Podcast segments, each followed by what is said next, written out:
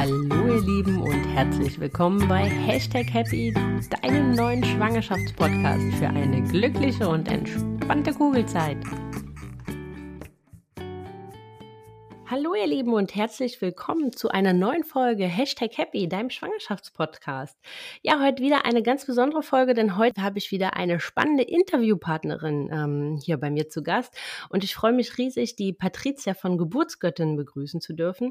Die Patricia ist Hypnobirthing Kursleiterin und letzte Woche gab es ja eine für mich sehr, sehr emotionale Folge. Ich habe euch ja an meiner Geburt quasi von unserer Tochter teilhaben lassen, meinen Geburtsbericht und habe in Anführungsstrichen meine Abrechnung mit dem Thema Hypnobirthing gemacht. Also vor der Schwangerschaft, äh Quatsch, vor der Geburt habe ich euch äh, schon mal so ein bisschen erzählt, warum und wieso, weshalb ich mich mit Hypnobirthing auf die Geburt vorbereitet habe. Und letzte Woche hm, habe ich euch erzählt, wie ich es dann halt wirklich empfunden habe und wie es dann halt war, ähm, wo für mich die ein oder anderen Tücken waren, auf die ich äh, mit der Patricia auch heute nochmal eingehen werde. Und die hat ganz, ganz spannende Anmerkungen nochmal dazu und ähm, darüber hinaus räumen wir mit so ein paar Mythen auf äh, rund um das Hypnobirthing. Es geht nochmal darum, was hat mich da beschäftigt, ähm, bevor ich mich, ja, bevor ich im Prinzip mich damit vorbereitet habe. Und ja, aber jetzt will ich erstmal die Patricia kurz zu Wort kommen lassen und würde mich freuen, wenn du dich kurz vorstellst, Patricia. Ja, hallo Sandra. Erstmal herzlichen Dank dafür, dass ähm, wir heute hier sprechen können über eins meiner Herzensthemen. Und äh, ja, du hast mich eigentlich schon sehr gut vorgestellt. Ähm, ich bin äh, Mama auch eines dreijährigen Sohnes, habe mich auf die Geburt zusammen mit meinem Mann mit Hypnobirthing vorbereitet und bin vom Beruf Sozialpädagogin, habe auch viele Jahre Schwangere und junge Mütter begleitet und ihre Babys. Und dann kam irgendwann mal der Wunsch, ähm, noch ein bisschen mehr und tiefer in dieses Thema äh, schwangeren Begleitung einzutauchen. Und da habe ich mich dafür entschieden, weil mir Hypnobirthing unter der Geburt sehr geholfen hat und ich von vornherein äh, Feuer und Flamme war, dass ich einfach da mich weiterbilde und habe dann eben ähm, die Kursleiterausbildung gemacht und begleite Paare seitdem in ihrer Schwangerschaft und bereite sie auf die Geburt vor. Positiv. Genau. Das ist ja, glaube ich, das Wichtigste, ne? die positive Vorbereitung. Denn ich glaube, das ist halt immer noch, und ich finde das immer selber so schade, dass halt doch noch so viel Angst und Schrecken um dieses, diesen so schönen, wunderschönen Moment halt eigentlich noch kursiert. Ne? Also ich finde das immer, finde das immer schade und deswegen lag uns oder liegt uns beiden das auch am Herzen, weil ich habe mich damit vorbereitet und sehr, sehr gut vorbereitet auf die Geburt äh, gefühlt, habe dadurch eine sehr, sehr schöne Geburt erfahren dürfen.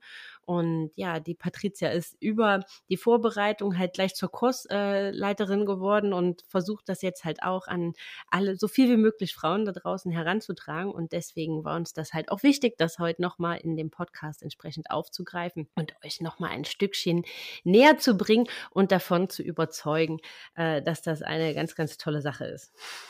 ja, genau. Ja, also vielleicht ähm, werden es die ein oder anderen schon kennen, die ein oder anderen Frauen ähm, oder vielleicht einfach auch unter mentaler Geburtsvorbereitung.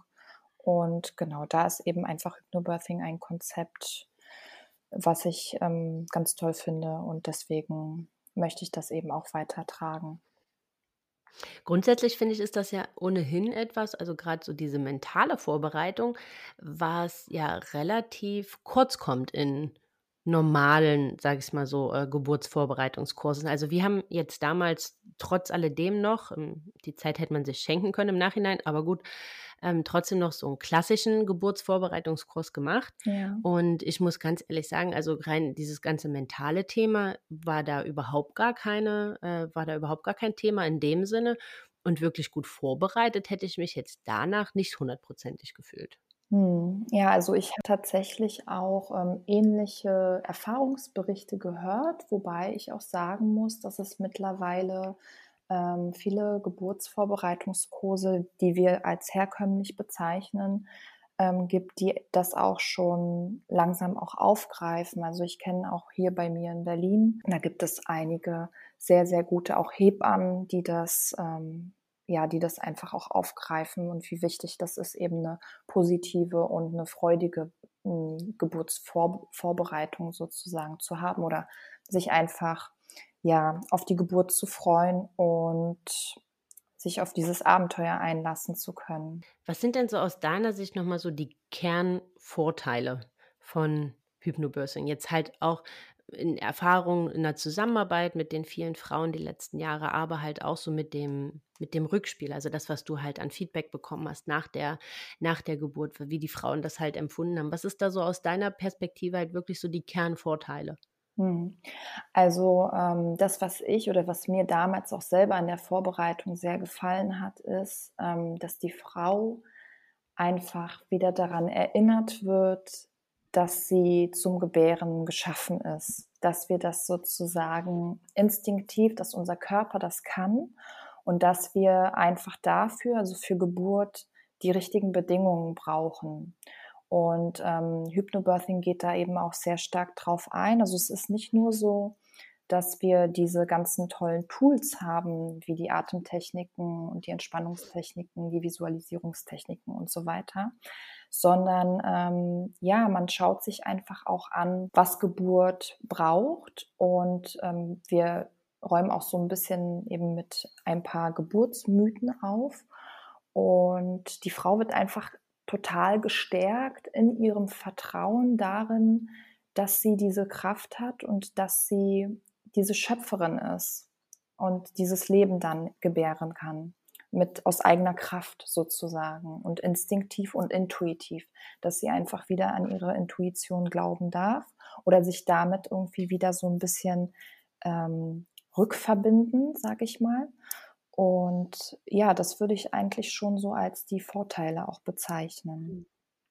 Das finde ich total spannend, weil das ist ja auch, ähm, was du sagst, dieses intuitiv und instinktiv. Mhm. Das ist ja ähm, was, was ich auch im Nachhinein, das habe ich ja auch letzte Woche ähm, erwähnt, so empfunden habe. Ich finde, es wird immer so viel über selbstbestimmt, also eine selbstbestimmte Geburt mhm. gesprochen. Ab einem gewissen Punkt, also gerade so zum Ende hin, muss ich ganz ehrlich sagen, habe ich das aber doch eher mehr intuitiv und vor allem sehr, sehr instinktiv mhm. wahrgenommen. Also, dass ja. da wirklich man, also ich hatte das so ein bisschen beschrieben wie, ich, ich, ich war gar nicht mehr Teil meiner selbst, das passierte einfach. Also ja, das kenne ich mir gut. Fällt immer noch, mir fällt es immer noch total schwer, das in Worte zu fassen, mhm, aber es ist wie, als ob ähm, ja, der Körper von ganz alleine wusste, was er da wahnsinnig Kraftvolles tut und ich eigentlich überhaupt gar keinen in Anführungsstrichen Beitrag dabei hatte. Rein vom, vom, vom, vom Geistigen her, sagen wir jetzt mal so. Mhm. Ne? Also sonst mhm. sind wir ja sehr, sehr stark geprägt, finde ich, ähm, ja mit dem Kopf zu arbeiten und ähm, uns von unseren Gedanken leiten zu lassen und so weiter. Aber ich finde, das schaltet ab so einem gewissen Punkt komplett aus. Ja, also der. Wenn man seinem Körper dieses Vertrauen schenkt, vielleicht halt auch einfach, ne? Ja, ja. Also der, der Verstand hat da ähm, unter Geburt einfach nicht so viel zu suchen. Verstand war das, war das richtige Wort, genau. Genau, das ist einfach wirklich, also ähm, ja, das ist richtig, da geht man so richtig in so einen, in so einen Prozess, der einfach, wenn man es geschehen lassen kann, diese Hingabe und dieses Loslassen, wenn man das wenn man das wirklich zulassen kann, dann kann ich es genauso beschreiben, wie du es auch sagtest, weil ich das genauso erlebt hat, habe, dass da so eine unglaubliche Kraft durch einen durchfährt, wo du so denkst, so meine Güte, woher kommt das gerade? Das bin doch gar nicht ich. Ne? Also wenn man dann den Verstand einschalten mhm. würde, aber im Nachhinein, also habe ich dann auch gedacht, so, oh wow, also auch mein Mann zum Beispiel, der auch ähm, dabei gewesen ist, der hat auch gesagt, also so hat er mich noch nie erlebt und mhm. das war für ihn, das war für ihn einfach so eine ähm, kraftvolle ja, Begegnung irgendwie, ähm, was, was da so ausgestrahlt wurde, was ich da so ausgestrahlt habe und was da so durch mich durchging.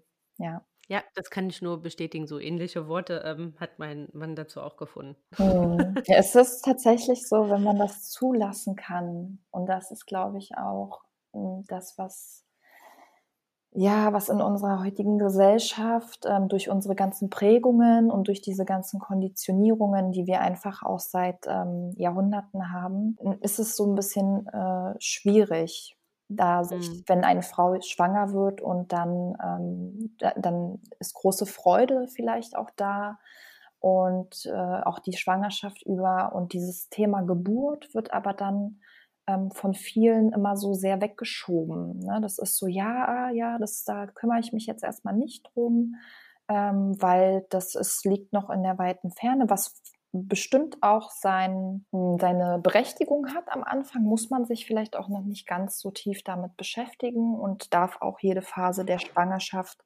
ähm, wirklich ähm, so frei genießen, sage ich mal.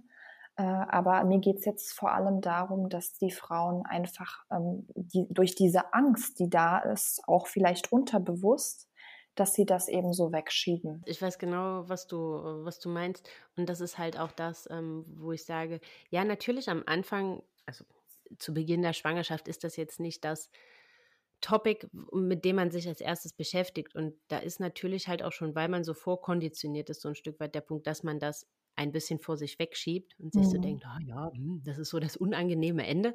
Ähm, obwohl es ja eigentlich der schöne Höhepunkt ist ja. äh, von, den, von den 40 Wochen. Und von daher finde ich, kann man eigentlich gar nicht zeitig genug anfangen, sich da entsprechend vorzubereiten, weil ich glaube, egal wie rum man es jetzt dreht und ob man das ähm, Affirmation und ob man das Meditation nennt und so weiter und so weiter. Ich finde halt einfach diese ganzen mentalen Vorbereitungen helfen halt wahnsinnig, dass man das Ganze für sich halt im Unterbewusstsein so maßgeblich positiv programmiert. Und ich finde, da kann man gar nicht zeitig genug anfangen. Hm. ja. ne, um, um halt nicht, um halt so, also so habe ich das am Ende empfunden. Ich muss ganz ehrlich sagen, also wenn, ich weiß es gar nicht mehr 100 Prozent, bekomme es gar nicht mehr zusammen, aber ich glaube, wir haben ähm, den Kurs relativ zeitig gemacht, weil der nächste, äh, der hätte bei uns vom Urlaub nicht gepasst. Also ich weiß, dass ich halt mit, noch mit die am wenigsten fortgeschrittene Schwangere bei uns äh, in unserem Kurs halt entsprechend mit war. Aber im Nachhinein, also die, die Kursleiterin meinte damals, ja, hm, sie ist halt davon nicht so ganz hundertprozentig begeistert, weil dann ist halt der, die Geburt halt ähm, noch so weit weg. Mhm. Und ähm, manchmal hat man da noch nicht so wirklich dieses, äh, kommen kurz vorher noch mal mehr Ängste, auf die man dann halt natürlich entsprechend nicht mehr so eingehen kann. Obwohl ich ganz ehrlich sagen muss, rückblickend bin ich total froh, dass ich diesen zeitlichen Vorlauf hatte, weil so konnte ich halt schon relativ zeitig anfangen. Also ich glaube, so in der 20., so um die 20., 24. Woche, ab dem Moment habe ich halt wirklich, am Anfang jetzt nicht so massiv regelmäßig, aber zum Ende dann halt öfter, dann halt wirklich versucht, je, täglich diese Affirmation und die Regenbogenentspannung ja. halt in meinen Alltag mit einzubauen, um das, dem Ganzen halt wirklich so eine sehr, sehr positive Programmierung zu geben. Und ich glaube schon, dass man damit gar nicht zeitig genug anfangen kann. Hm. Ja, also ich gebe dir da schon auch recht, ähm, dass, also vor allem, wenn du jetzt sagst, so 20., 24. Äh, Woche, das ist eigentlich total in Ordnung, da anzufangen. Ne? Ähm, also ähm, ich habe aber tatsächlich auch schon Frauen gehabt, die waren so kurz nach der zwölften Woche, also weiß ich nicht, 14. Woche oder so. Das ist schon sehr, sehr zeitig. Mhm. Ähm, und das hängt, glaube ich, aber eben auch von der Frau ab. Das war zum Beispiel auch eine Frau, die das zweite Mal ähm, schwanger äh, gewesen ist und ähm, die sich, ähm, die vorher auch einen Kaiserschnitt hatte und die sich jetzt einfach ganz viel Zeit nehmen wollte, um eine natürliche Geburt, also das, was sie sich eben wünscht, das eben vorzubereiten. Ne? Was dann schlussendlich bei rauskommt, das ist eine andere Sache. Aber sie hat sich das gewünscht und ähm, für sie war es wichtig, sich einfach wirklich frühzeitig damit zu beschäftigen, mit all dem und eben diese Vorbereitung zu nutzen, diese Zeit, um sich da gut darauf vorzubereiten. Mhm. Genau. Und was ist so, was ist so aus deiner Sicht so eine optimale Zeit, die man sich zur Vorbereitung geben sollte? Und wie oft sollte man dann diese ja, Übung entsprechend versuchen, in seinen Alltag einzubauen? Ich denke so, wenn man ich, ich kann halt, ich kann aus meiner Erfahrung sprechen, ähm, dass zum Beispiel so drei Monate vor Geburt, ne, also so ungefähr circa, ähm, ist eigentlich schon eine gute Zeit, weil man hat, erstmal hat man dann Zeit, sich nochmal mit den ganzen Inhalten anzufreunden, sage ich mal. Also man hat genug Zeit, um eben sich die Übungen anzuschauen, zu gucken, okay, was passt für mich, ähm, was äh, tut mir gut. Ähm, und da einfach dann zu gucken, wie man das sozusagen für sich eben handhabt. Und da ist dann immer besser, wenn man etwas eher anfängt. Also ich würde dann schon so sagen, ja, so vielleicht eben 25. Woche oder so, vielleicht ab der 27., 28. ist dann schon wirklich. Also das ist auch so das, wo ich die meisten Paare, die dann zu mir kommen, ähm, die sind meistens so in diesen Wochen. Weil man hat dann auch, man hat auch schon den Bauch, ne? Also das ist ja dann auch immer so, man spürt auch die Kindsbewegung ähm, und da kann man äh, dann natürlich nochmal, wenn man jetzt zum Beispiel in der ähm, 14. Woche ist oder so, dann hat man vielleicht noch gar nicht so den Bauch und dann spürt man vielleicht auch noch nicht so was. Und wenn dann der Bauch wächst und man spürt schon die ersten Bewegungen, dann kommt das auch so mit der, mit der Bindung. Ne? Da kann man auch so richtig schön ähm, eben Kontakt aufbauen das kann ich auch nur, ich weiß auch immer noch, dass, also wir hatten ja immer, wir hatten immer Abendkurse, ähm, ich glaube sechs Mon Montage in Folge mhm. und äh, dass die Lilu da auch immer total aktiv war. Also sobald wir da in die Entspannungsübung gegangen sind, ja. ist die immer richtig, richtig wach geworden, weil sie sagt, ah ja, ihr geht zu mich, dann will ich mich mal melden. Ja, ja, da kann ich mich noch, äh, kann ich mich noch zu gut dran erinnern und ich dachte mir so, boah, ich wollte mich doch entspannen und da drinnen, die hat äh, voll die Party gefeiert. Ja, das ist das. Kommt auch manchmal so, ne? Es ist auch ganz unterschiedlich. Aber ich kann mich auch erinnern, dass mein Sohn abends sehr aktiv wurde und dann, ja. Ähm, ja, als er dann auf der Welt war, hat sich das auch nicht verändert. Der war so abends immer relativ fit und aktiv. ja. genau. Was mir auch unter der Geburt, also was mir dann wirklich, gut, ich habe mich halt mit den, oder sagen wir anders, ich habe, was mir in der Vorbereitung sehr, sehr geholfen hat, waren halt wirklich die Regenbogenentspannung, waren die Affirmationen mhm. und so weiter. Was ich ähm, ja damals nicht gemacht habe, wo ich im Nachhinein so ein bisschen mich frage, ob das ja, Fehler meinerseits ist jetzt vielleicht ein bisschen zu hart gesagt, aber das Hypnobirthing bringt ja auch so Meditation oder Hypnosen mit, die Schmerz eine andere Empfindung geben. Mhm. Ja. Oder einer Körperempfindung eine andere, eine andere Empfindung geben, sagen wir es so. Und diese habe ich damals ausgelassen, weil ich glaube, die gab es nicht. Wenn ich mich recht entsinne, gab es dafür keine Audios. Mhm. Und die waren halt irgendwie, kon konnte ich das halt schwer greifen. Und äh, selbst, also mich selbst, nur wenn ich das halt vorher gelesen habe, diese Meditation halt zu machen, dafür, also das habe ich für mich selber halt nicht hinbekommen. Ich brauchte das immer irgendwie geleitet und geführt. Mhm. Ähm, weil dafür hatte ich auch, glaube einfach im Vorwege viel zu wenig Erfahrung mit dem Thema und Berührung. Also das war beim Hypnobirthing wirklich das erste Mal, dass ich überhaupt äh, so mit Hypnose, Selbsthypnose, mit Meditation in Berührung gekommen bin. Ähm, aber was mir am Ende unter der Geburt eigentlich am meisten geholfen hat, waren die Atemtechniken, die es mhm. das Hypnobirthing ähm, mit sich bringt. Und da war ich am Ende, also ich habe die geübt und ich habe auch immer noch die Kursleiterin im Ohr, die halt sagt, übt das, übt das, übt das. Das ist wirklich essentiell wichtig. Ähm, man unterschätzt das total. Äh, übt das, übt das, übt, versucht das so oft wie möglich. Ich dachte immer so, ja, wie man so ist, ne? Ja, ja, na meine Güte, ja, natürlich üben wir das. Und als es dann losging, dachte ich so, wow, jetzt weiß ich, was sie meint, weil das war dann doch gar nicht so einfach umzusetzen, wie man, äh, wie man sich das im Vorwege vorgestellt hat, denn halt wirklich unter der Ernstsituation äh, dann halt auch diese Atmung, diese Wellenatmung entsprechend anzuwenden und oh. so viel mhm. Platz und so tief in den Bauch zu atmen und da halt den Platz zu machen, muss ich ganz ehrlich sagen, habe ich so die ersten ähm, Wellen als sehr, sehr anspruchsvoll äh, empfunden. Ja, ja, man muss ja auch wirklich umzusetzen. Man muss erst mal reinkommen. Ne? Das ist erstmal auch ein ganz neues Körpergefühl, was da auf einen zukommt kommt oder was da gerade dann auch in einem hochkommt. Und da, das darf dann auch einen Moment vielleicht dauern, bis man dann auch seinen eigenen ähm, Atemrhythmus findet, dem, mit dem man dem dann begegnet, der Welle sozusagen. Mhm. Ne?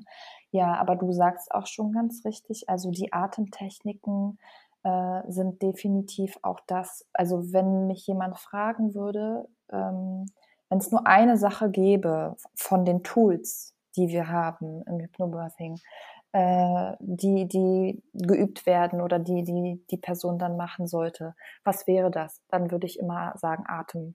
Atem, weil das ist einfach der Welle mit dem Atem, nur einfach nur mit dem Atem zu begegnen, ist so unglaublich kraftvoll und hilft, ähm, ja, nicht dagegen zu arbeiten. Ne? Weil es geht ja darum, dass du sozusagen unter, also wir reden hier von Wellen, das ähm, ist das Wort aus dem Hypnobirthing für Wehe, für die, die das vielleicht noch nicht kennen. Ähm, ja, dass es darum einfach geht, sich eben mm, ja nicht dagegen zu wehren, sondern das eben geschehen zu lassen. Und wenn man da die Atmung nutzt als ähm, Unterstützung, als Tool, ähm, ja, dann ist es einem wirklich sehr, sehr geholfen damit schon. Deswegen ist das definitiv das, was ich, wo ich auch sagen würde, wenn, dann bitte die Atemtechniken und so wie du schon gesagt hast, also es ist wirklich auch eine Übung, jemand, der zum Beispiel Yoga macht. Ne? Es gibt ja Frauen, die auch, ähm, viele Frauen, die mittlerweile auch Yoga machen, die kennen das vielleicht mit dem, mit dem Atmen auch ähm, aus dem Yoga und haben da so ein bisschen mehr schon Berührung gehabt. Aber Frauen, die wirklich so mit Atmung gar nichts vorher zu tun hatten oder ähm, ja, die vielleicht auch sportlich vielleicht nicht ganz so aktiv sind, äh, da, das braucht wirklich Übung. Ne? Und da würde ich fast auch sagen, dass man das dann ähm, nach dem Kurs oder auch schon, wenn der Kurs eben läuft, also es sind ja immer Termine, die man hat, so einmal wöchentlich, mindestens viermal ist sozusagen dann ähm, der Kurs vorbei und man kann auch schon im Kurs starten mit den Übungen, aber wenn man dann nach dem Kurs startet, ähm, dann wirklich auch sehr, sehr regelmäßig das hm, zu machen und das auch ernst zu nehmen, ne? weil ja, sonst ist es, es ist so schwierig, wenn man nur den Kurs besucht und dann denkt, hm, das reicht aus. Nee, also das reicht es auf jeden Fall. Also das ist halt auch das, was ich auch nur jedem mitgeben kann. Das ist jetzt halt nichts, wo man einmal hingeht und äh, dann halt sagt, okay, und jetzt bin ich vorbereitet. Also hm. am Ende bekommt man, was man in dem Kurs vermittelt bekommt, ist halt wirklich, sind die Tools, ist das Handwerkszeug und am Ende die Übung und ja, die Vorbereitung, die muss man am Ende, muss jeder für sich selber machen. Ja, und, und es, ist, ähm, es ist so, ähm, wenn ich da noch was zu sagen kann, also ähm, das hört sich jetzt alles vielleicht auch manchmal so an wie, ah, dann muss ich noch üben und so, ne? Das schreckt dann vielleicht so ab oder, aber ich muss ehrlich sagen, ähm, das ist das ist nichts Unangenehmes, was man da macht. Im Gegenteil, ne? man nimmt sich, man nimmt sich endlich mal Zeit, sich zu entspannen, sich mit seinem Kind zu verbinden und ähm, gegebenenfalls beziehungsweise eigentlich optimalerweise vielleicht sogar noch mit seinem Partner, also mit dem, vielleicht auch mit dem Kindsvater, ähm, dass man einfach als Familie das eben zusammen macht und da diese Zeit nutzt und ja, dafür, dafür einfach zusammen zu sein und diese Bindung eben entstehen zu lassen. Und ähm, ja, wann nimmt man sich sonst die Zeit? Ne? Und das kann man Richtig. dann als Anlass einfach auch sehen, dass man sagt, oh, ich tue mir jetzt hier was Gutes und ähm, gleichzeitig bin ich halt auch in der Übung. So, ne? Aber Richtig, genau. Nichts, wo man jetzt so sagen musste, ich muss das jetzt tun oder so. Ne? Das fühlt sich nicht an wie Hausaufgaben, sagen Ja, genau, das ist ein, gute, genau. ein guter Vergleich. Hm. Ja, nein, also es ist wirklich, also ich fand das halt auch sehr schön, vor allem auch in der Zeit, wo man noch arbeiten war. Ja. Mhm. Dass man dann halt wirklich sich so abends diese Zeit genommen hat und gesagt hat, okay, jetzt mal raus aus diesem Alltag, raus aus diesem Trott und sich halt mal bewusst diese 20 Minuten für sich zu nehmen und zu sagen und auch mal in den Bauch reinzuhören, was ist da drin los? Wie geht's dem, wie geht's dem kleinen Wunder da drin? Halt auch mal, weil das ist ja schon was, was manchmal ähm, so im alltäglichen Trubel, im alltäglichen Stress ja doch immer mal so ein bisschen untergehen kann. Ja, absolut. Ne? Genau. Also gerade wenn der Bauch jetzt noch nicht so groß ist, dass er überall im Weg ist und man überall dran hängen bleibt, ist ja irgendwo, kann das ja schon mal in so einem täglichen Fluss, im täglichen Alltag, dass man dann halt abends sich so hinterher, boy, puh, ja, Mhm. So, jetzt wollen wir da mal in, uns reinhorchen und äh, ähm, wie es da, wie es da drin so, wie es da drin so aussieht. Ja, genau. Und nee, also das kann ich auch. Es ist nichts Schlimmes, sind keine Hausaufgaben, es ist eine schöne Vorbereitung mhm. äh, quasi. Und was ich halt toll fand, halt auch mit der, also ich habe halt auch diese äh, Wellenatmung, vielleicht nochmal, die unterscheidet sich ja auch sehr maßgeblich von der, der ähm, Atmung, die im in in konventionellen Geburtsvorbereiten von der Hechelatmung. Also, bei der Wellenatmung ist ja eher, dass man halt sehr, sehr lange ein und sehr, sehr lange ausatmet und dann sehr, sehr tief in den Bauch atmet. Bei der Mhm. Hechelatmung, wenn ich das ich habe da auch nur mit einem Ohr zugehört, muss ich ganz ehrlich sagen, beim Kurs, weil das für mich dann, äh, irrelevant war. Die ist ja sehr, sehr kurzatmig, sagen wir mal Mhm. so. Also, das Hecheln, ich glaube, ähm, vielleicht ich weiß nicht, ob du das vielleicht verwechselst mit das mit dem Hecheln. Ähm, das kommt dann meistens zum Schluss, ähm, wenn dann schon eben die Geburtsphase einsetzt, ne? Dass dann zum Ende sozusagen, um auch hm, man sagt es so, dass das Dammgewebe, ne, dass man sozusagen da noch mal hechelt, ähm, um dem, ja, ähm, Platz zu machen, beziehungsweise, ähm, ja, dass dass da sozusagen jetzt nicht noch weiter gepresst wird, ne? Also, da sa sagt die Hebamme dann in einem Moment: „Und jetzt vielleicht hecheln“ oder so. Also, das kennt man halt, ne, so jetzt aus bei Mhm. mir nicht so der Fall, aber, ähm, das, was man so, äh, herkömmlich kennt, ähm, genau, das ist eher sozusagen die Atmung, die die am Ende ist mit dem Hecheln. Aber ist nicht auch im äh, schon für für die Eröffnungsphase wird doch auch in konventionellen Geburtsvorbereitungskursen eine andere also, ich Eine kann mich an nur noch eine erinnern, andere das ist 'ne andere Atmung. Mhm, ne? genau, ja. Ja. Da wird also auf jeden Fall nicht ähm, nicht das, was wir im. Hypnobirthing, ähm, haben. Die Wellenatmung ist eine andere als das, was Ist eine andere, ne? genau.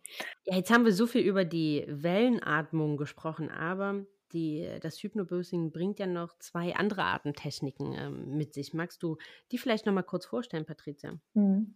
Also, es gibt, äh, im Hypnobirthing noch die Ruheatmung und die Geburtsatmung. Und wichtig, ähm, ist auf jeden Fall, äh, für die Eröffnungsphase, hm, die Ruheatmung, weil, äh, die eingesetzt wird immer zwischen den Wellen. Und, ähm, das ist so wertvoll, wenn man sozusagen man hat einfach zwischen den Wellen immer Pausen. Und Pausen bedeutet, dass man wirklich da keine Empfindungen hat im Sinne von, ne, wenn die Welle halt da ist, dann hat hat man Empfindungen definitiv und egal, wie man die jetzt bewertet, man jetzt sagt, das sind Schmerzen oder, ähm, ob man sagt, das ist 'n Druck, wie wir das zum Beispiel im Hypnobirthing, ähm, machen. Also, wir sagen halt nicht Schmerz, sondern wir sagen Druck, Ziehen, Spannung, je nachdem, egal wie die Frau das eben bewerten möchte, äh, für sich. Ähm, und in der Ruheatmung die Ruheatmung ist eben dafür da, um in den Pausen wieder zu sich zu kommen, um einfach zur Ruhe zu kommen, um eben nicht darauf zu warten, wann kommt denn die nächste Welle, ähm, sondern da eben wieder sich sozusagen zu zentrieren, ähm, wieder Kraft zu tanken und, äh, wirklich auch wieder tief in die Entspannung zu gehen.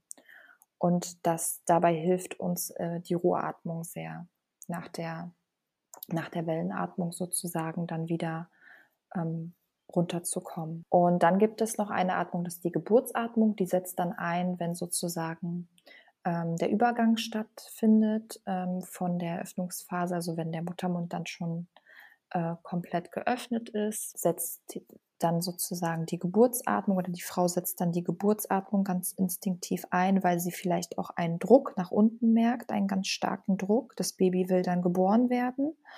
Und die Geburtsatmung, ähm, hilft der Frau sozusagen, das Baby sanft auf die Welt zu bringen, weil das hat mit Pressen gar nichts zu tun, sondern es ist eher ein sehr kraftvolles, ähm, nach unten atmen. Fast schon sogar also, es ist von Frau zu Frau unterschiedlich, aber fast sogar schon, dass man in sich rein ausatmet und sich das auch visualisiert, ähm, im Kopf, also 'n Bild hat, wie sozusagen der Atem nach unten geht, dann sozusagen zum Baby, das Baby mitnimmt und dann eben rausschiebt, wenn man so will. Das Genau. finde ich 'ne 'ne wahnsinnig schöne Visualisierung, weil also, die Geburtsatmung ist am Ende 'ne Atmung, die habe ich also, die übt man ja in dem die oder die lässt sich sehr, sehr schwer üben, weil die Mhm. kann man eigentlich nur unter realen Bedingungen üben. Ja, genau. Also man kann, man kann sie tatsächlich ausprobieren, wenn man, ähm, wenn man zur Toilette geht.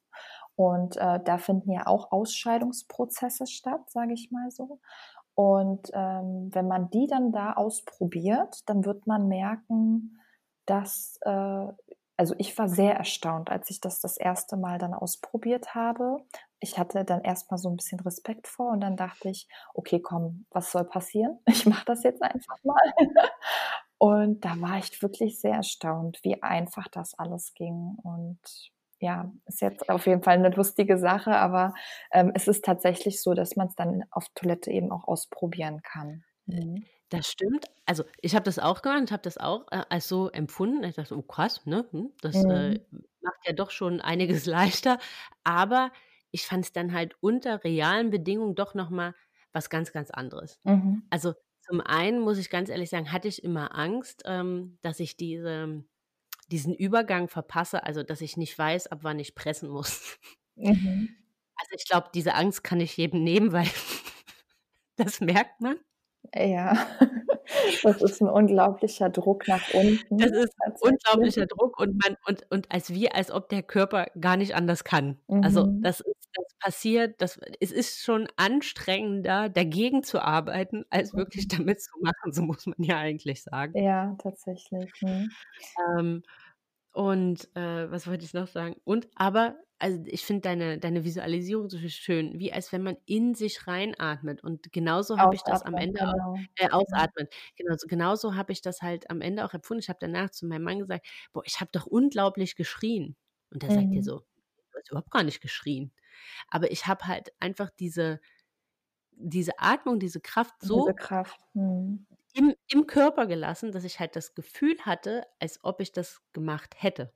Ja. Also es war, und da muss man ja auch so ganz ehrlich sagen, also das war so, dass die, die, die kraftvollste Erfahrung äh, wahrscheinlich, die man im Leben machen kann, mhm. dass man halt mit seiner Atmung ähm, so, ja, solche Kräfte auslösen kann. Mhm, mhm, ja, also es ist äh, tatsächlich so, dass einfach diese, diese Atmung hilft, ähm, einfach diesen, diesen Prozess, auch vor allem, es geht ja auch um Sauerstoff, ne? es geht ja auch darum, in dieser, in, in dieser Geburtsphase, ähm, in der letzten Phase sozusagen, wenn das Kind geboren werden will, auch so viel Sauerstoff wie möglich eben auch zu dem Kind zu bringen ne? und dass eben auch alles gut durchblutet ist und so weiter. Und wenn wir dann dieses Pressen machen, also dieses wirklich, ich halte jetzt die Luft an und ich, ich drücke jetzt um mein Leben, sage ich jetzt mal, ähm, ja, dann ist es äh, so, dass das eigentlich kontraproduktiv ist. Ja, es gibt eventuell Situationen, das will ich jetzt gar nicht ähm, äh, bewerten, wo vielleicht Hebammen oder Ärzte eingreifen müssen, ähm, die dann eben das anleiten. Ja, wo es dann einfach vielleicht gar nicht mehr anders geht, um dieses Baby auf die Welt zu bringen. Aber an sich, wenn der, wenn der Geburtsverlauf ähm, normal gewesen ist und dann wirklich ganz von alleine und das Baby kommt und man, ne, es, man merkt, es kommt jetzt, ähm, ist eben dieses Pressen, dieses angeleitete Pressen gar nicht notwendig. Ja, und es ist auch so, dass die Geburtsatmung äh, vielleicht ne, stellt man sich das vielleicht auch so vor, dass das auch so, so leise passieren muss. Das ähm, ist aber, also das muss aber auch überhaupt gar nicht so sein, weil wenn man, wenn man diese Kraft in sich spürt, die da wirklich ne, durch einen so durchgeht, es gibt eben auch Frauen, die damit gar nicht anders umgehen können, als es zum Beispiel eben extrem äh, laut rauszutönen. Ja, und das ist auch in Ordnung. Da ähm, sage ich zum Beispiel auch immer in meinen Kursen, dass äh, die Frauen sich da eben nicht verunsichert fühlen, dass sie ähm, auch gar keinen Ton von sich geben dürfen oder so unter der Geburt. Sonst ist es keine Hypnobirthing-Geburt. Ne? Das muss alles ganz leise und sanft ja. und ähm, so vonstatten gehen. Das, das stimmt nicht so. Ne? Also das äh, ist eben, jede Geburt ist einzigartig und jede Frau ist auch eben ähm, einzigartig und geht eben mit dieser, mit diesem Prozess, mit dieser Situation anders um und darf da auch ihrem äh, Gefühl folgen. Und wenn sie dann eben auch lauter sein möchte, weil sie damit dann besser umgehen kann, dann ist das vollkommen in Ordnung. Ja, und das muss dann ja nicht also ich finde es wird ja gesagt, so eine Hypnobirthing-Geburt, das ist eine friedvolle, wie hat man auch schmerzfrei äh, gesagt. Und ich finde, das, das stellt man sich dann, wie du sagst, da stellt man sich so ruhig und so dahin plätschern vor. Mhm. Ja. ja. Im also ersten Schritt, ne? Aber wenn man sich halt eigentlich ja mal vor Augen führt, was da passiert, ähm, heißt ja nicht nur, weil es vielleicht mal, genau, weil man tönt, weil man diese Kraft halt rauslässt, dass es deswegen weniger friedvoll ist. Ja, eben, genau. Ja? Und es gibt, es gibt also tatsächlich auch Frauen, die so gebären. Ja, die, die ja. wirklich ganz ruhig, das läuft alles wirklich mal, man würde niemals denken, wenn man vielleicht an der Tür steht oder dass da gerade eine Geburt vor sich geht. Aber es gibt eben auch die anderen Frauen und, ähm, und alles, also dieses ganze Spektrum ist einfach vollkommen in Ordnung und äh, ja, also das, da darf man, das darf man nicht so verwechseln, würde ich mal sagen, ne? Dass man, genau. Das ist also halt auch dieses schmerzfrei habe ich ja schon auch im Nachgang dann so ein bisschen als Mythos für mich mhm. verbucht, muss ja. ich ganz ehrlich sagen. Also mhm. ähm, das ist vielleicht was wirklich, wie halt schon mal eingangs gesagt, was, was ich vielleicht hätte mit anderen Affirmationen oder Meditationen nochmal anders für mich programmieren können. Keine Ahnung, wie, wie, wie, wie du das so aus Erfahrung ähm, bewerten würdest, aber das ist auf jeden Fall was für mich, wo ich sage, ja, dieses, diese Illusion möchte ich halt auch eigentlich gar niemandem geben, dass halt, ähm, dass, dass man da halt was komplett Schmerzfreies äh, erwartet. Also wie man halt diese Körperempfindung für sich benennt, das sei denn halt immer noch mal dahingestellt, ne? Ob ähm, ziehen, ob Druck, wie auch immer. Mhm. Aber ich glaube, dass es halt ohne eine Körperempfindung vonstatten geht, ist, glaube ich, etwas, was ja mehr einer Illusion entspricht. Ja, ab, meiner Meinung nach. Genau, absolut. Also es ist so. Und ähm, ich glaube schon auch, dass das vielleicht falsch verstanden wird, ähm, dass es ist nie empfindungslos. Ne? Also es ist nie so, dass man jetzt äh, sagt, eine Welle, die spürst du gar nicht oder so. Ne? Nur wir im Hypnobirthing gehen da einfach anders mit um, sage ich mal, beziehungsweise wir geben dieser Empfindung eine andere Bewertung. So wie ich eben auch schon gesagt hatte, wir sagen eben, also wir, wir beschreiben das, was wir empfinden in dem Moment und es ist eben vielleicht ein Druck oder es ist ein Ziehen. Ne? Äh, manche spüren es im Rücken, andere spüren es eben im, äh, im Bauch, im Unterleib. Ähm, und das ist es. Wenn man jetzt zum Beispiel aber ähm, alleine, wenn man jetzt sagt Schmerz und man vergleicht es mit einem, mit der Empfindung, die man bei einer Welle hat oder generell unter der Geburt, ist es so, dass ich sagen muss, Schmerz ist meistens etwas, wenn wir jetzt an Kopfschmerzen denken, das ist meistens etwas, was durchgängig ist, was sozusagen also die ganze Zeit über ist. Ne? Das geht nicht, das geht nicht jetzt auf einmal mal so weg. Das hat man einfach durchgängig und das geht dann vielleicht irgendwann mal weg. Oder man nimmt dann Tabletten oder so, dann ist es vielleicht weg. Ähm, aber man hat jetzt nicht beim Kopfschmerz mal irgendwie nach paar Sekunden immer mal eine Pause und äh, für 15 Minuten oder so, ne? Und dann kommt wieder mhm. der Kopfschmerz zurück. Ähm, ist jetzt einfach nur ein Beispiel, ja, wenn, wenn ich das jetzt so mal anführen kann. Bei der Welle ist es so, oder unter, unter Wellen ist es so, dass man, man hat eine Welle, dann hat man diese vielleicht sehr, sehr intensive Empfindung und dann kommt aber wirklich tatsächlich eine Pause, die, wenn man es so will, empfindungslos ist. Und das ist der Unterschied, den ich da ziehen würde zwischen Schmerz, dem herkömmlichen Schmerz und dem, was wir eben unter der Geburt empfinden, sage ich mal so das versuche ich meinen Paaren einfach auch so zu erklären, ne? dass eben, dass diese Pause, das ist das Allerwichtigste in diesem ganzen ja, Geburtsprozess sozusagen. Ja, mhm. das stimmt. Ähm, das muss ich auch ganz viel mehr auch die gesamte Geburt über sehr, sehr leicht bis so zu diesem Übergang. Also dort hatte ich halt einfach das Gefühl, da war keine Pause mehr dazwischen. Also ja. in dem Moment, ja. wo die eine Welle ab geklungen ist, mhm. habe ich die nächste schon gespürt, wie mhm. sie sich anbahnte. Mhm. Und das war dann schon was, da hätte ich für mich gerne, ähm, vielleicht weil ich das nicht so erwartet habe, ich weiß es nicht, keine Ahnung. Oder also da hm, habe ich so für mich im Nachhinein ähm, hinterfragt, jetzt ähm, sollte ich noch mal, sollten wir noch mal ein Kind bekommen, ähm, was würde ich da anders machen? Also, Mhm. würde ich diese Phase für mich anders mich vorbereiten, anders programmieren, anders mit umgehen? Also, was mir da geholfen hat in dem Sinne, um das halt, äh, so zu zu zu zu, ähm ja, um die Welle da zu veratmen, war halt wirklich ganz massiv so dieses mein Geburtsmantra, was ich mir, ähm, im Vorhinein immer vorgestellt habe, Ja. weil ich so dann irgendwo wusste: „Okay, ähm, es kann nicht mehr weit sein.“ Mhm. Und aber das ist halt was, wo ich jetzt so im Nachhinein immer noch am Überlegen bin: „Was hätte ich da für mich anders machen können oder wie hätte ich mich darauf anders, äh, vorbereiten können, dass ich das halt, ähm, ja, gar nicht so als den Schmerz wahrgenommen habe, wie ich die ja, die Stunden davor wahrgenommen habe. Weil die, muss ich ganz ehrlich sagen, die habe ich ja, wie du sagst, ist 'ne Körperempfindung, die ist gekommen, die ist gegangen. Ähm, die hatte man in dem Moment, aber irgendwie alles drumherum war dann hat man mit der Entspannungsatmung dazwischen die Zeit halt also, ich habe primär hier zu Hause in der Badewanne, ähm, verbracht, bin da halt sehr, sehr in mich gekehrt. Das war alles super und da und vorher noch ähm, noch mit meinem Mann gemeinsam Mittag gegessen, haben wir noch haben wir noch, ähm, Spaß gemacht und Quatsch gemacht zwischendrin, ne? Das war alles aber wo ich jetzt für mich so mich schwer tun würde, wie bereite ich mich halt noch mal wirklich auf diesen Übergang vor?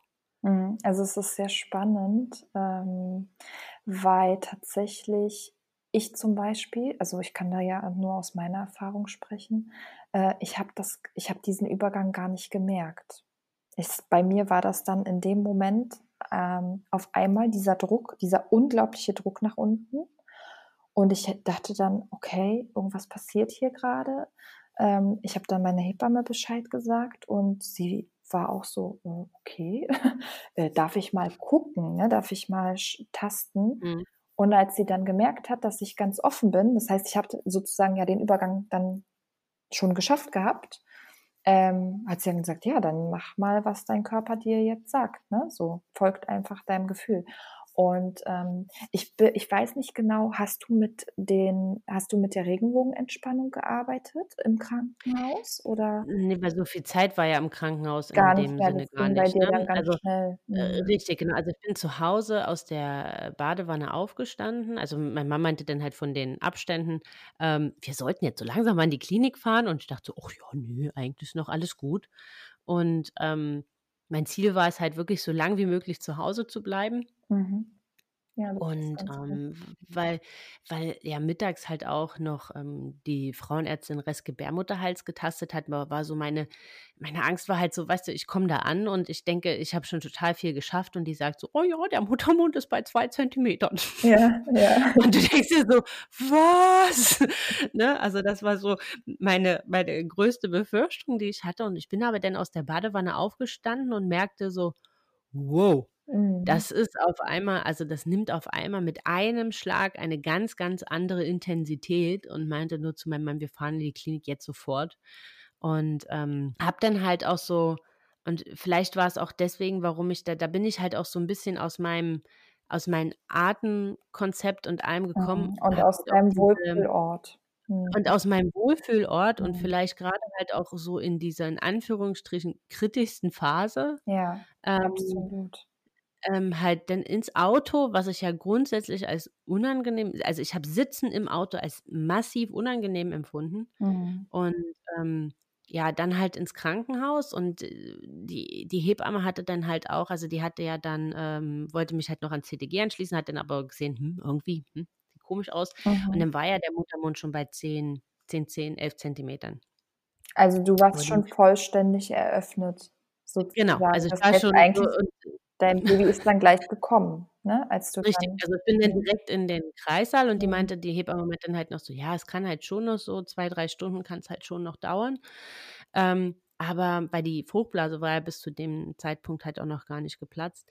Mhm. Aber ab dem Moment, wo ich im Kreißsaal war, hatte ich halt auch diesen massiven Druck nach unten, Ja. ähm, und halt auch das dringende Bedürfnis, halt auch noch mal zur Toilette zu müssen, was ich halt aber völlig falsch interpretiert habe. Aber halt auch, weil die Hebamme mir vorher sagte, dass es halt noch so viel Zeit ist, habe ich halt überhaupt gar nicht in Verbindung gebracht, dass das jetzt keine 1/2 Stunde dauern wird und unsere Tochter ist auf der Welt, ne? Ja. Also und, ähm und ich glaube halt einfach, dass ich halt auch diesen Weg und dann halt auch so die, der Rest der Übergangsphase im Krankenhaus als so ja schon schmerzhaft empfunden habe, ist halt Mhm. einfach, weil ich so aus diesem, aus meinem, aus meiner in Trance, würde ich es mal nennen, Genau, genau. gerissen wurde. Mhm. Ja, also das ist genau das, so wie ich das auch erklären würde, weil ähm, du, es ist so, dass unser Körper ähm, da ganz instinktiv reagiert. Ja, also wir wissen vom Kopf her, oder du wusstest in dem Moment so, ich möchte jetzt an mich an den Ort begeben, wo das Kind zur Welt kommen soll.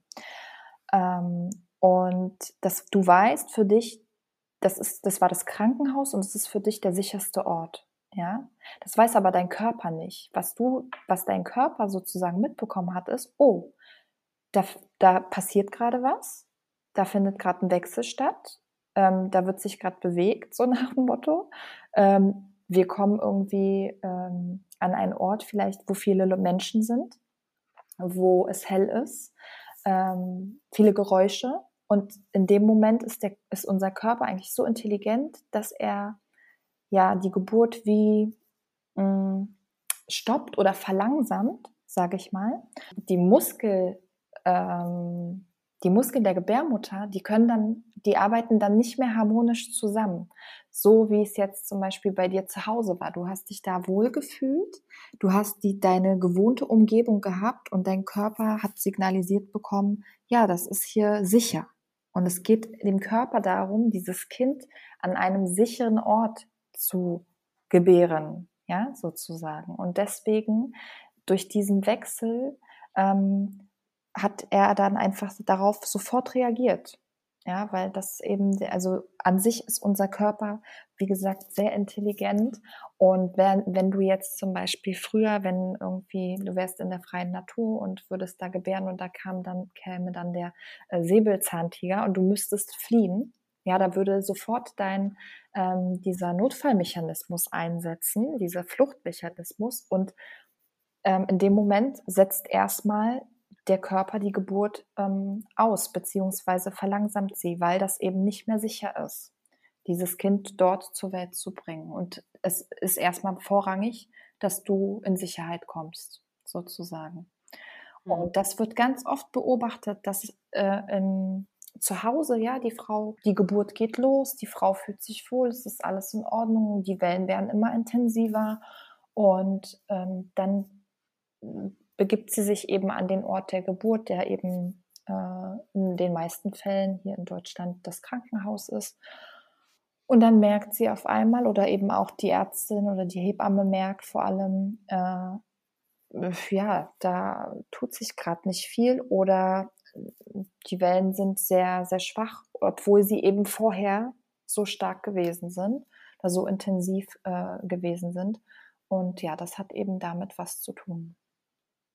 Gibt's da gibt's da 'n Tipp? Also, ist äh, Mhm. was würdest du da was würdest du da empfehlen? Also, weil ich wüsste jetzt für mich nicht, gehe ich da äh, gehe ich jetzt das nächste Mal eher, um halt diese Phase vielleicht dort halt schon zu zu erleben. Grundsätzlich Also, weiß ich ich ohnehin nicht, weiß ob ich noch mal im Krankenhaus entbinden würde, aber nichtsdestotrotz hat man ja immer diesen Weg, ne? Also, wenn ja. man sich jetzt nicht für 'ne Hausgeburt entscheidet, hat man ja trotz alledem immer den Weg, ob's jetzt ins Geburtshaus ist oder dann halt entsprechend in die Klinik. Also, irgendwann muss man sich auf den Weg begeben.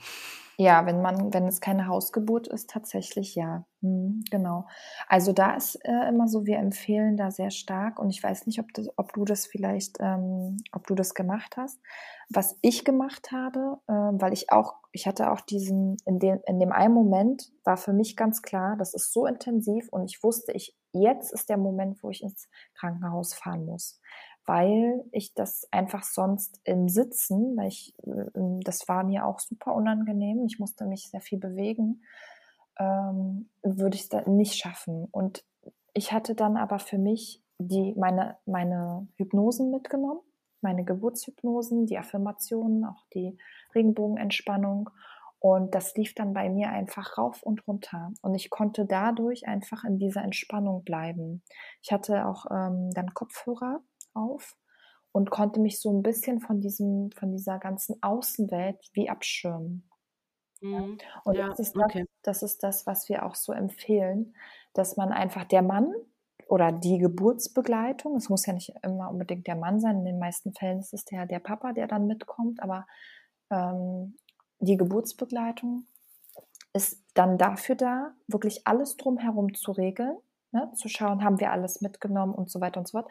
Die Frau bleibt halt dann einfach komplett in ihrer Entspannung bei sich, ne, in sich gekehrt sozusagen und äh, versucht so wenig Außenreize wie möglich wahrzunehmen, um damit der Körper eben dieses Signal bekommt, okay, es ist, es ist sicher, ne? es ist in Ordnung, so, das kann weitergehen. Ja, stimmt. Wäre vielleicht noch was, was gewesen, was ich so, aber wie gesagt, wahrscheinlich, ich meine, jetzt beim nächsten, beim, wenn man das das zweite Mal macht, mhm. äh, wüsste man es wahrscheinlich besser, aber weil wir halt auch irgendwie gar nicht darauf eingestellt waren, dass das alles so schnell geht. Ne? Ja, ja. Also mhm. klar, ich hatte, habe gewusst irgendwie, und das ähm, ist halt auch das, also ich hatte vorher immer Angst, ich weiß, dass ich halt verpasse den Moment, ab wann man halt ähm, losfahren muss oder ja, ab wann man in die Klinik fahren sollte. Aber, aber ich finde, das ist so, ich finde, das ist so krass, dass, dass der Körper einem das einfach signalisiert. Also wenn man da wirklich so in sich reinhört und auch auf die Stimme, auch vielleicht mhm. auch schon mhm. innerhalb der Schwangerschaft. Und ich glaube, da sind halt auch die ganzen ähm, Affirmationen, Meditationen und Selbsthypnosen echt sehr, sehr hilfreich, so ein bisschen Achtsamkeit mit seinem Körper halt lernt und darauf und lernt auf die innere Stimme zu hören, ja. dann weiß man instinktiv, wann der entsprechende Zeitra Zeitpunkt dafür ist. Mhm. Also und, ich habe das ähm, tatsächlich auch genau so empfunden. Ne? Das ist spannend, dass das bei uns beiden so, so ähnlich war, aber genau das ist es. Und ich höre das auch öfters ähm, von anderen Frauen, die eben sagen, ich wusste das. Ich, und es war, es ist auch so, ähm, selbst wenn man dann auch ein bisschen zu früh losfährt oder so, ne, das ist äh, auch in Ordnung in dem Moment. Wenn man das Gefühl hat, einfach, man möchte da jetzt sich auf den Weg machen, dann wird das schon richtig sein. Und aber was ich halt in dem Sinne überhaupt gar nicht mehr, also ich hatte die mit, ne? Also wir hatten eine Box mit und wir hatten ähm, das halt auch auf dem auf dem Telefon entsprechend ähm, gespeichert, aber mhm. halt das während der Fahrt das habe ich irgendwie die, auf die Idee bin ich auch nicht gekommen. Klar, das wäre sicherlich was gewesen, wo ich halt nochmal für mich hätte halt auch in diesem Aus da, also eigentlich ab dem Moment, wo ich aus der Badewanne gekommen bin und mich fertig gemacht hätte, wahrscheinlich da ähm, Stöpsel rein und mhm. äh, das so halt für mich in meiner eigenen Welt dann quasi ähm, alles zu machen. Das wäre sicherlich nochmal was ein ganz schöner ähm, ja ganz gut gewesen, um dem, um vielleicht wirklich in, in meiner Welt halt auch zu bleiben. Mhm. Aber wie gesagt, ich habe, wir haben das oder ich habe das alles gar nicht so. Ja, wie, wie, gesagt, mich hat halt auch total verunsichert, dass halt ja keine, dass ja halt keine ähm, drei Stunden vorher ähm, noch die Frauenärztin zu mir gesagt hatte, dass da noch Restgebärmutterhals zu tasten war, ja. weißt du? Ja, ja. Das war so, das war so, ähm, irgendwie hatte man das gar nicht so auf dem Schirm. Dass, also wir wussten, okay, das wird jetzt schon Geburt sein, aber ja, ne, manche bringen ja Tage im Kreissaal zugefühlt. Hm, ja, eben. Also es ist eben äh, die Dauer einer Geburt äh, ist unterschiedlich. Ne? Man, einige Frauen haben sehr lange Eröffnungsphasen und andere Frauen, und zu denen ähm, gehörst du eben oder ich auch, ähm, sehr kurze. Ne? Da geht es wirklich sehr, sehr schnell. Und von daher, äh, ich denke, dass alles, was du oder was ihr gemacht habt, war schon richtig so, wie es war. Ne? So, vielleicht ähm, hätte, also äh, ich empfehle meinen, pa äh, meinen Paaren meistens auch, dass der Partner, der ja, der ist ja dann auch aufgeregt, ne? Aber die Frau, um für sich sozusagen eben bei sich bleiben zu können, der Partner ist irgendwie so der Manager. Ja, der, der denkt ja, eben an alles drumherum und so dann in dem Moment vielleicht dann einfach auch zu sagen, hier Kopfhörer, ne, mach die dir jetzt rein und so und jetzt ähm, du kümmer dich um dich und ich mache alles andere. Ne, so. Ja, das stimmt. Ist zwar ein krasser Job, sage ich auch mal, weil äh, der, der Mann ja eben auch aufgeregt ist, äh, aber dann hat er auch eine Aufgabe und ich bin sowieso der absoluten Überzeugung, dass Männer ähm, unter der Geburt so unglaublich hilfreich sein können. Ähm, vor allem auch das, was zum Beispiel auch wir im Hypnobirthing an die Paare weitergeben, ist Gold wert für mich. Also für uns hat es unglaublich geholfen. Es hat unsere Partnerschaft auch ähm, ja, gestärkt, sage ich mal. Es hat uns zusammengeschweißt und also mein Mann, ich kann es äh, ja immer wieder, wenn ich das erzähle, äh, das war wirklich die weltbeste Geburtsbegleitung, die ich haben konnte. Mhm. Ja, das stimmt. Also, das kann ich auch nur so sagen und ich im Nachhinein also, ich kann jetzt ja nur so von meinen Eltern sprechen, da war damals war das ja noch gar nicht möglich, dass die Väter bei der Ja. Geburt mit dabei sein können, ne? Und da habe ich so habe ich auch so gedacht: „Okay, klar, ne, am Ende man muss da schon alleine durch.“ Aber ich finde halt einfach, dass auch diesem auch dem Mann diese Möglichkeit zu geben, dieses Ankommen dieses Babys weil ja für die diese gesamte Schwangerschaft ja auch so wenig greifbar ist, ne? Also, äh, Mhm. Mhm. sehen zwar, da wächst was in uns und, äh, der Bauch wird größer und die spüren halt auch die Bewegung von draußen und so weiter, aber nichtsdestotrotz, die fühlen können ja gar nicht das fühlen, was wir fühlen, ne? Die Bewegung in uns drin, Mhm. wie da jemand immer mal anklopft und halt auch diese Geburt ist ja halt auch was, sage ich mal so, was mental ja einen auch so einstimmt und auch grade so diese letzte Geburtsphase, finde ich, ist ja was, was, finde ich, für die Psyche des Mama-Werdens ganz, ganz wichtig ist. Ja, ja. Als so diesen dieses dieses Gebären, dass das halt dein Kind ist, weil das schon also, so ging's halt mir auch danach, äh, 'n kurzen also, ich brauchte 'n kurzen Moment, um zu realisieren, was da grade passiert ist. Und Mhm. wenn einem das schon selbst so geht, ne, die das, äh, kleine Wesen 40 Wochen mit sich getragen hat und jetzt, ähm, ja auf die Welt gebracht hat, dann kann ich mir halt vorstellen, dass das halt für für die Männer halt noch mal viel wichtiger ist, da halt wirklich dabei zu sein und dem Mhm. halt beizuwohnen, um halt auch so das Ankommen des Papaseins halt für sich entsprechend zu haben und zu realisieren: „Das ist jetzt auch mein Kind, was da grade halt auf die Welt kommt.“ Da kann ich mir total befremdlich vorstellen, so wie das halt früher bei unseren Eltern war. Ja. Ähm, da kommt dann halt einer mit so 'nem kleinen Bündel Leben an die Scheibe und sagt so: Mhm. „Ja, dein du bist jetzt Papa“, ne? Genau. Also, das finde ich halt so im Nachhinein, äh, finde ich, ist das halt auch f grade für die Männer so, so wichtig, äh, ja, dieses Papa-Werden halt auch so intensiv miterleben zu können. Und wenn sie eben auch so stark unterstützen können, dann fühlen sie diese Ohnmacht vielleicht nicht, ne, die so vielleicht im Vorfeld also,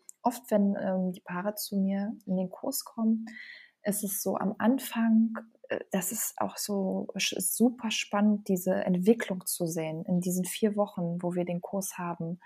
Ähm, am Anfang sind sie unsicher und wissen nicht und sagen: „Hm, ja, wir haben uns damit noch gar nicht beschäftigt und, äh, ja, was was können wir denn überhaupt tun“, ne? So, das ist halt das macht ja die Frau und so. Und am Ende finde ich das immer wirklich so, so schön zu sehen, wie, ähm wie sie aufblühen, wie sie merken und sehen: „Ne, wir sind eben nicht ohnmächtig, ne? Wir müssen nicht einfach daneben stehen und, ähm, wir haben auch 'ne Aufgabe in diesem ganzen Prozess. Wir sind wichtig“, ja, so und wir gehören genauso dazu und, ähm, können was tun. Und wenn es eben einfach auch nur ist, mal das Glas Wasser zu reichen, ja? Also, selbst wenn die Frau, ähm, grad nicht berührt werden will, was eigentlich total, ähm, wichtig ist unter der Geburt, aber nicht alle Frauen wollen das gerne, nicht alle Mhm. Frauen mögen das. Ähm, ja, aber dann einfach wenigstens so, ne, dieses dieses Glas Wasser zu reichen oder einfach eben so dieses diese Atmosphäre zu schützen irgendwie, ne, diese Geburtsatmosphäre. Und, hm, es gibt denen, glaube ich, einfach noch mal so 'n so 'n ganz anderes Selbstbewusstsein. Ja, ich glaube, das ist jetzt auch so 'n 'n ganz schöner fast Abschluss, sagen wir mal so. Ja. Bevor äh, bevor ich noch eine Sache habe, die mich, ähm das weiß ich noch, auch nach dem Kurs noch total beschäftigt hat, äh, mit der ich auch der Kursleiterin auch immer in den Ohren lag.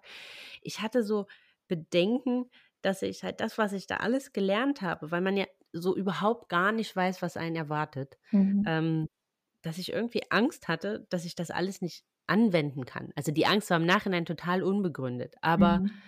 ähm, ist das ist das was, was du häufiger was du häufiger erlebst? Und, äh, wenn ja, wie wie wie gehst du damit um? Also, was empfiehlst du da deinen Paaren dann? Mhm. Ah, es ist so schwierig, das so, ähm, pauschal also, ich habe tatsächlich, äh, das also, kam mir jetzt noch nicht so, ähm, vor, als würde da jemand, ähm, Angst haben, aber ich kann es schon verstehen. Ich weiß schon, worum's geht. Ähm, ich glaube einfach, ich würde tatsächlich dazu raten, sich wirklich frei zu machen davon, ähm, dass jetzt auch ich, ich könnte mir vorstellen, dass diese Angst daher rührt, dass man so das Gefühl hat, ähm, weiß nicht, das ist wie, wie, so ein, wie so ein Test oder so und man muss jetzt irgendwie diese, diese Aufgaben lösen und wenn man dann dieses Handwerkszeug nicht hat, dann schafft man das nicht oder so. Ähm, aber ich glaube, es, es, es hilft einfach wirklich Stück weit, sich davon wirklich zu lösen, auch zu sagen, okay, ich habe jetzt hier gewisse Dinge an der Hand, aber selbst wenn ich die jetzt nicht so zu 100 Prozent ähm, so anwenden kann, ähm, wie, wie ich es geübt habe oder wie auch immer, wird man, man, man wird definitiv Dinge abrufen können. Also es ist nicht so, dass dann irgendwie komplett alles weg ist oder so. Ähm, das, das könnte ich, würde ich schon so sagen. ja, ähm, das äh, würde ich auch unterschreiben. Ja, also dass da, ne, und aber es ist eben, es ist keine Prüfung. Es ist die Geburt deines Babys, was du einfach ja genießen solltest und du solltest da mit Freude reingehen und ähm, ja. ja, ich glaube, das ist dann halt auch so ein Verständnis, was dann halt so zum Ende hin halt, also so, ähm, so kurz vor der Geburt hatte ich das dann auch nicht mehr. Ich weiß, dass ich das während des Kurses halt noch hatte. Ja. Ähm, und dann halt aber, ja, also dann so mit Beginn des Mutterschutzes, wo man dann ja nochmal intensiver in diese äh, Vorbereitung halt gegangen ist, ist dann halt irgendwann auch das hatte, hatte sich verflüchtigt mhm. und ist dann halt eher so, ja, in Urvertrauen kann man so ein bisschen sagen, ja, das ähm, ist ein übergegangen. also das, ich habe mir dann überhaupt gar keine Gedanken mehr darüber gemacht, dass da irgendwas ähm, schieflaufen könnte. Also ich habe mir nie die perfekte Geburt äh, visualisiert, weil ich mhm. irgendwo für mich auch flexibel im Kopf bleiben wollte. Also ich wollte mir das gar nicht so statisch und so ähm, fix ausmalen, weil mir ja schon mhm. von vornherein bewusst war, so eine Geburt kann man schlecht planen. Ja. Ne? Also ja. die, die, die kommt, wie sie kommt. Und ähm, hatte so ein bisschen Angst, wenn ich mir da jetzt eine zu enge Vorstellung in meinen Kopf meißel, ähm, dass ich dann, also dass das vielleicht dann unter der Geburt dazu führt, dass ich meinen eigenen Geburtsprozess hemme, weil jetzt halt das nicht so ist, wie ich mir das vorgestellt habe. Mhm, mhm. also von daher habe ich dem Ganzen für mich halt eigentlich rundum eher so ein, oder habe meinem Körper das Vertrauen geschenkt, dass er das halt entsprechend ähm, schon machen wird, was er ja dann auch gut gemacht hat. Mhm. Ich könnte. Und, ähm, das ist halt vielleicht so ein Tipp, den, den ich jetzt nochmal ja, jemand mitgeben würde. Ähm, halt wirklich sich nicht zu sehr auf ein gewisses Geburtsbild zu versteifen, sondern da so ein bisschen für sich selbst flexibel zu bleiben. Ja, ja, das denke ich auch, dass das wichtig ist. Ich könnte mir nochmals ähm, vorstellen, dass vielleicht diese Angst, das Gelernte nicht anwenden zu können, auch daher rührte, du hast ja ähm, vermutlich einfach auch mit der Zeit eben immer mehr Selbstvertrauen bekommen, ne, in diesem ganzen, ja. in diesem ganzen Prozess, in dieser Übung, so wie du auch gesagt hast, am Ende war da einfach Urvertrauen. Und ähm, genau das ist es. Ich glaube, es geht eben wirklich darum, einfach dieses Selbstvertrauen zu bekommen, diese Erinnerung daran, dass wir die Kraft haben, diesen Prozess gut zu meistern und ähm, ja, dass wir uns darauf freuen können einfach, dass wir auch, dass wir Frauen sind, dass wir sowas Unglaubliches erschaffen und auch ähm, ja, schaffen können, sozusagen. Ja, das sind ganz tolle abschließende Worte, Patricia. Und äh, weil wir da halt auch sind, gerade bei der positiven Programmierung des Ganzen und äh, der positiven Affirmation, freue ich mich riesig, dass die Patricia noch ein ganz, ganz tolles Goodie für euch hat. Die war nämlich so lieb und hat eine positive Geburtsaffirmation für euch eingesprochen. Ähm, das sind so, ja, so roundabout fünf Minuten, die euch helfen, wenn ihr die regelmäßig halt anwendet und ähm, für euch nutzt, dass ihr halt wirklich diese, dass ihr euch auf die Geburt freut und dass ihr genau das so empfinden könnt, wie die Patrizia das eben so wunderschön abschließend gesagt hat. Wenn ihr die haben wollt, dann meldet euch für meinen Newsletter an, ähm, schreibt mir einfach bei Instagram oder über das Kontaktformular auf meiner Website www.hashtag-happy.com oder ihr schaut einfach bei Instagram auf ähm, Hashtag Happy Podcast. Äh, dort einfach Link in der Bio und dort kommt ihr direkt zu dem Newsletter, aber ich packe euch das auch alles nochmal in die Folgenbeschreibung. Dann habt ihr da halt ein ganz, ganz tolles fünfminütiges Tool, äh, was euch hilft, euch halt positiv auf eure Geburt einzustimmen. Ja, Patrizia, und jetzt erstmal nochmal tausend Dank für deine Zeit, dass du dir die genommen hast, dass wir hier so toll uns über ja, dieses äh, so schöne Thema Geburt nochmal unterhalten konnten, dass ich halt auch nochmal einen anderen Blick auf so die ein oder andere Erfahrung, eigene Erfahrung aus der Geburt halt nochmal gewinnen durfte. Ja, ich danke und, dir auch. Ja, Nochmal tausend Dank für die Affirmation. Ich hoffe, dass das äh, da draußen ähm, euch allen so, so viel weiterhilft. Und ja, das hoffe ich möchtest auch. du noch was sagen? ähm, ja, also ähm, ich wollte eigentlich nur abschließend sagen, äh, glaubt daran, dass ihr alle Geburtsgöttinnen seid. Ja, das sind schöne abschließende Worte. Und in diesem Sinne äh, wünsche ich euch allen eine ganz, ganz tolle Woche. Ähm, genießt sie, genießt eure weitere Schwangerschaftswoche, genießt euer Bäuchlein, das Wachsende. Kugelt fleißig rum, lasst es euch gut gehen und bis nächste Woche.